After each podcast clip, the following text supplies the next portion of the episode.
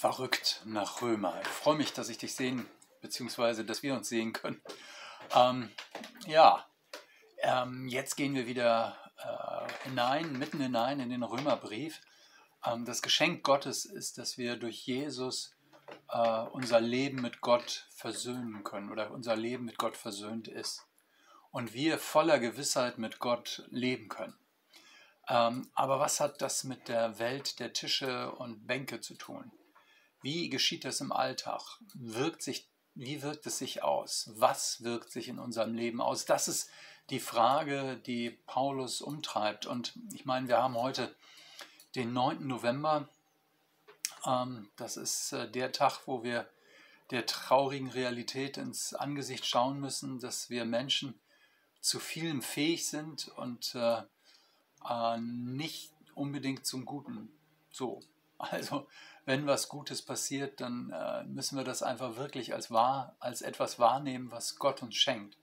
Und nun sagt Paulus, wie, wie passiert Veränderung, wie geschieht Veränderung in dieser unserer Welt.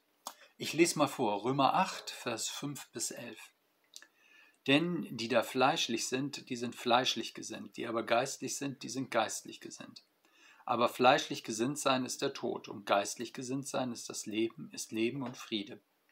Denn fleischlich gesinnt sein ist Feindschaft gegen Gott, weil das Fleisch dem Gesetz Gottes nicht untertan ist, denn es vermag's auch nicht. Die aber fleischlich sind, können Gott nicht gefallen. Ihr aber seid nicht fleischlich, sondern geistlich. Wenn denn Gottes Geist in euch wohnt, wer aber Christi Geist nicht hat, der ist nicht sein. Wenn aber Christus in euch ist, so ist der Leib zwar tot um der Sünde willen, der Geist aber ist Leben um der Gerechtigkeit willen.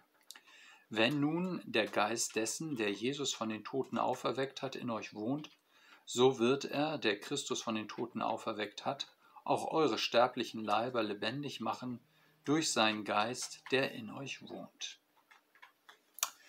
Also, bevor wir mit diesem Text anfangen können, müssen wir erstmal Vokabeln lernen. Klar. Denn hier geht es um das Fleisch. Fleisch ist nicht das, was man kneifen kann oder äh, was man beim Fleischer kauft, sondern Fleisch ist äh, quasi der ganze Mensch. Also auch unser Wollen, unser Fühlen, ähm, unser Körper. Der ganze Mensch ohne Gott. Fleischlich heißt, es ist der ganze Mensch ohne Gott. Das ist ein fester Begriff, den Paulus immer und immer wieder gebraucht. Deswegen ist wichtig, dass man diese Vokabel quasi lernt. Vom Fleisch sagt Paulus, dieses Fleisch geht kaputt. Das ist quasi das Bild, das er dahinter hat. Also was fleischlich gesinnt äh, ist oder was fleischlich ist, das kann altern, das kann verwesen, das wird zerstört. Das ist für den Tod bestimmt. Und zwar alles. Eben nicht nur der Körper, sondern auch unser Denken, unser Fühlen, äh, unser Besitz. Ähm, Fleisch ist quasi das, was äh, in Feindschaft zu Gott lebt. So sagt Paulus das. Ähm, bitte, das dürfen wir nicht missverstehen. Deswegen ist diese Vokabel so wichtig. Äh, das klingt so, als ob er alles, was mit Körperlichkeit, mit äh, äh, zu tun hat, als ob er das schlecht findet. Das stimmt so nicht. Im Gegenteil, die Bibel ähm, sieht an anderen Stellen den Körper als etwas Besonderes, was Gott geschaffen hat, an. Paulus selbst sagt, unser Körper ist ein Tempel des Heiligen Geistes. Hey, äh, ein Tempel, das ist quasi eine Kirche, ein, äh, ein Gotteshaus. Unser Körper ist ein Gotteshaus. Verstehst du? Also äh, man kann nicht grundsätzlich sagen, dass äh, alles Körperliche, alles äh, ähm, Geschaffene sozusagen abgelehnt wird, sondern die Bibel hat eine ganz positive Sicht des Körpers. Das dürfen wir nicht verwechseln. Aber hier redet Paulus von Fleisch im Sinne von äh, Denken, Wollen, Körper äh, eines Menschen, Vergänglichkeit, weil ähm, dieser Körper, dieses Denken, dieses Wollen ohne Gott gelebt wird dann ist es eigentlich äh, nur sehr bedingt, sehr vorübergehend auf dieser Welt und irgendwann wird es in dieser äh, in dieser Entfremdung und Feindschaft zu Gott vergehen. Im Gegensatz dazu redet Paulus von Geist oder geistlich gesinnt sein. Der Geist Gottes, der in uns wohnt.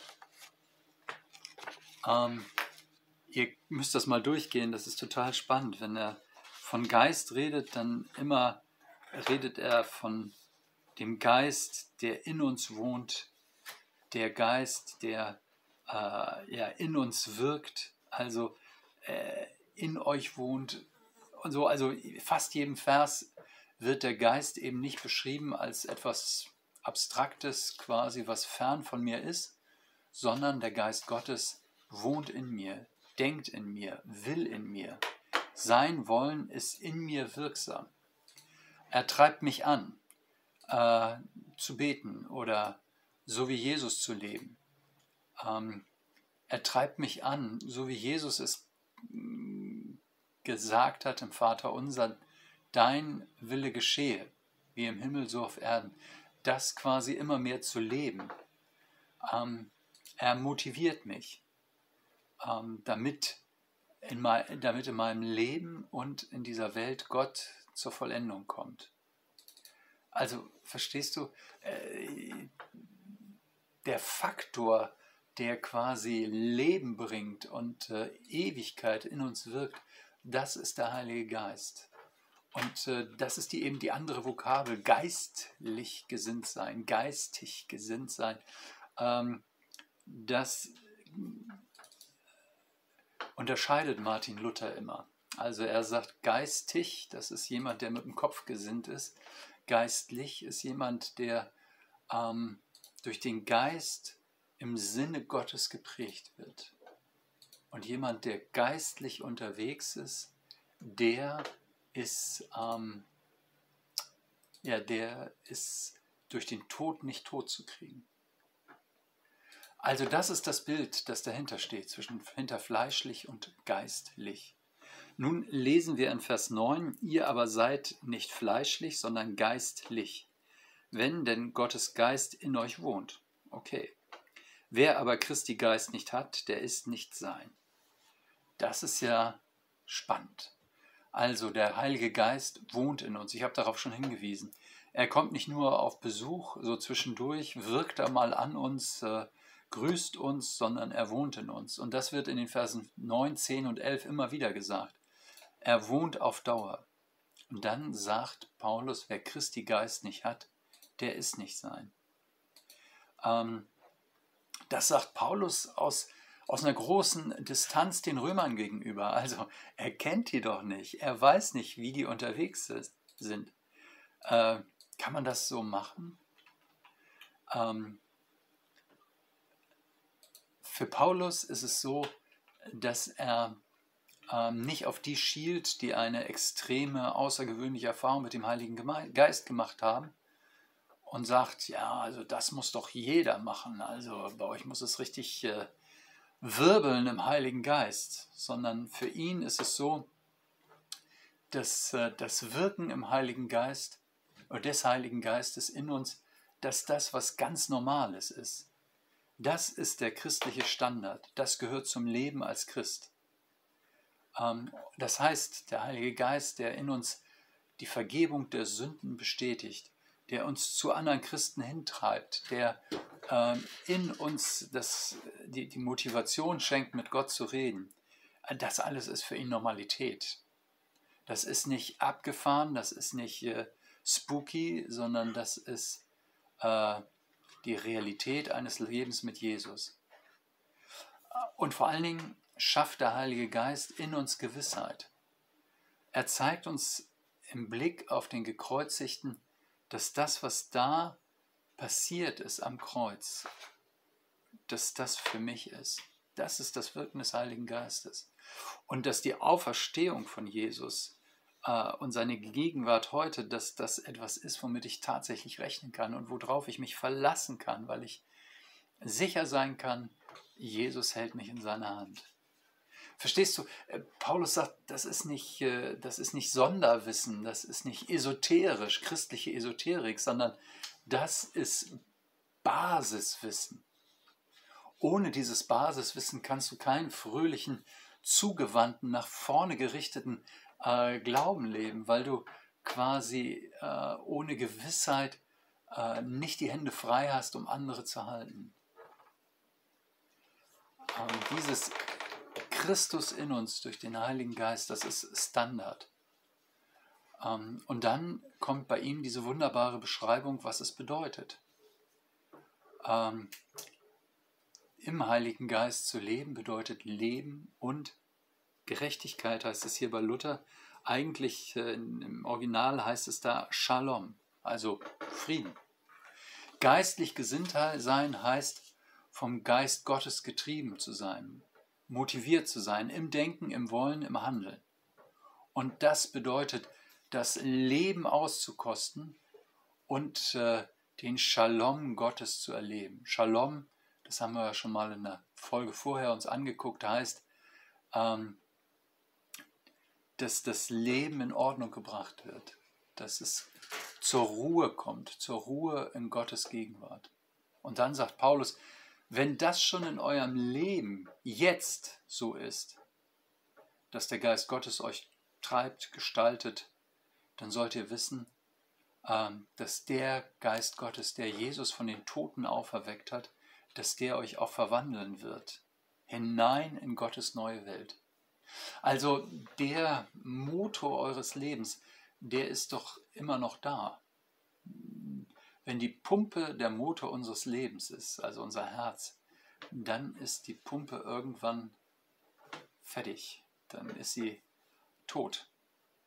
Deswegen ist mit unserem Leben dann auch nichts mehr. Und Paulus sagt, aber wenn du geistlich gesinnt bist, dann ist das Herz äh, die Versorgungseinrichtung deines irdischen Körpers. Aber das, was dich treibt, was dich motiviert, das ist der Geist Gottes. Und der ist auch in deinem Sterben noch lebendig.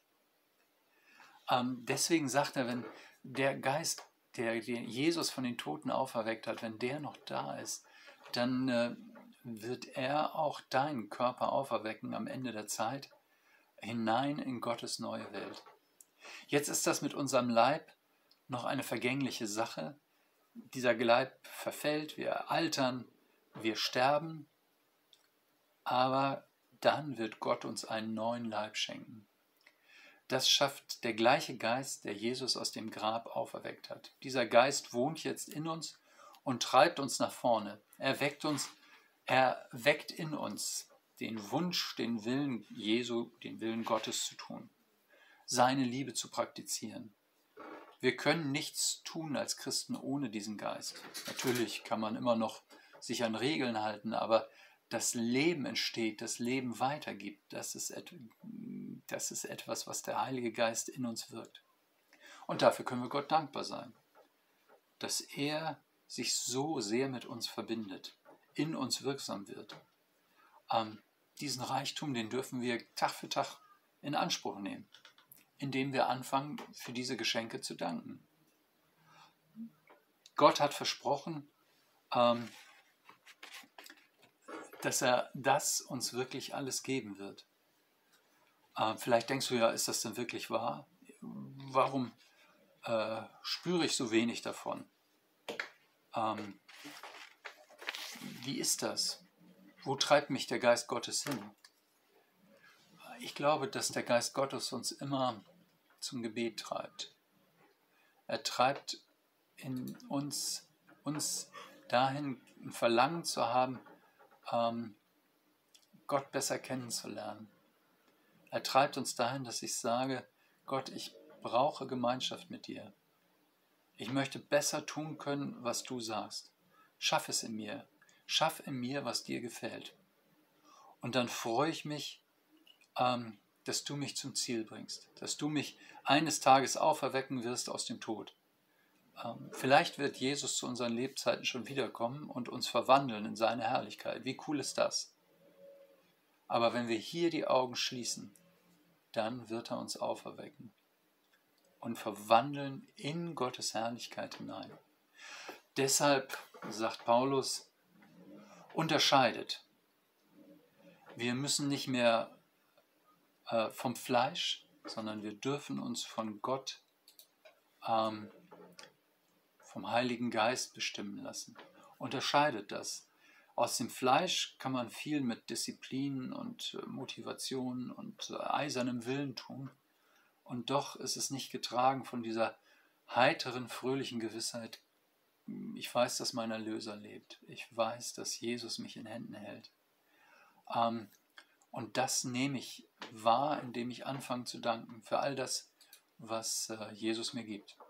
Deswegen, ich lade dich ein, mach das doch mal, dass du morgens aufstehst und wenn du auf der Bettkante sitzt und irgendwie völlig verdröhnt bist, dass du dann sagst, Herr, ich danke dir, dass du für mich gestorben bist und dass du jetzt in mir lebst und äh, jetzt gehen wir gemeinsam in diesen Tag. Amen. Ähm, ich mache das jeden Morgen. Äh, für mich ist das so eine, so eine Morgenübung, weil ich einfach, das Erste, was ich mache, ist nicht oh, zu stöhnen über den Tag oder dass ich noch völlig platt bin. Nicht das Erste ist ähm, sozusagen äh, ähm, meine Sorgen zu formulieren oder äh, so, sondern einfach zu sagen, moin Jesus, gut, dass wir beide in diesen Tag gehen. Ähm, das, was ich tun soll, das möchte ich nicht alleine tun, sondern das möchte ich mit Jesus tun. Was ich tun soll, das möchte ich in seiner Kraft tun, nicht aus meiner eigenen Kraft ähm, und auch nicht nur aus meinen Vorsätzen, sondern durch seine Leitung. Ich danke dir, Jesus, dass du in mir wohnst und, äh, und das ist, finde ich, ein, äh, ein verrücktes Leben. Also ich fange morgens so an und ich gehe abends so ins Bett. Verrückt nach Römer. Also Paulus nimmt uns mit in seine, in seine Glaubenserfahrung, wie er mit Jesus lebt und ich möchte dich ermutigen, äh, dass du in dieser Welt, die so verrückt ist äh, und wo das gerade am 9.11. so auf den Punkt kommt, ähm, dass wir, dass wir Menschen sind, die, ähm, die, uns von, die sich von Gott leiten lassen. Ähm, in dieser Zeit bis in alle Ewigkeit. Nur so verstehe ich den nächsten Sonntag, Volkstrauertag, denn äh, auch da geht es doch darum, dass wir traurig sind über das, was Menschen, wozu Menschen fähig sind, aber dass wir eine Hoffnung haben, dass mit Gott alles ja wirklich alles anders werden kann. Und das fängt natürlich bei uns an. Deswegen, verrückt nach Römer. Ich äh, wünsche dir für heute alles Gute, grüße dich herzlich und wir sehen uns nächste Woche wieder äh, am 16. November. Bis dahin, macht's gut. Euer Pastor Hardy.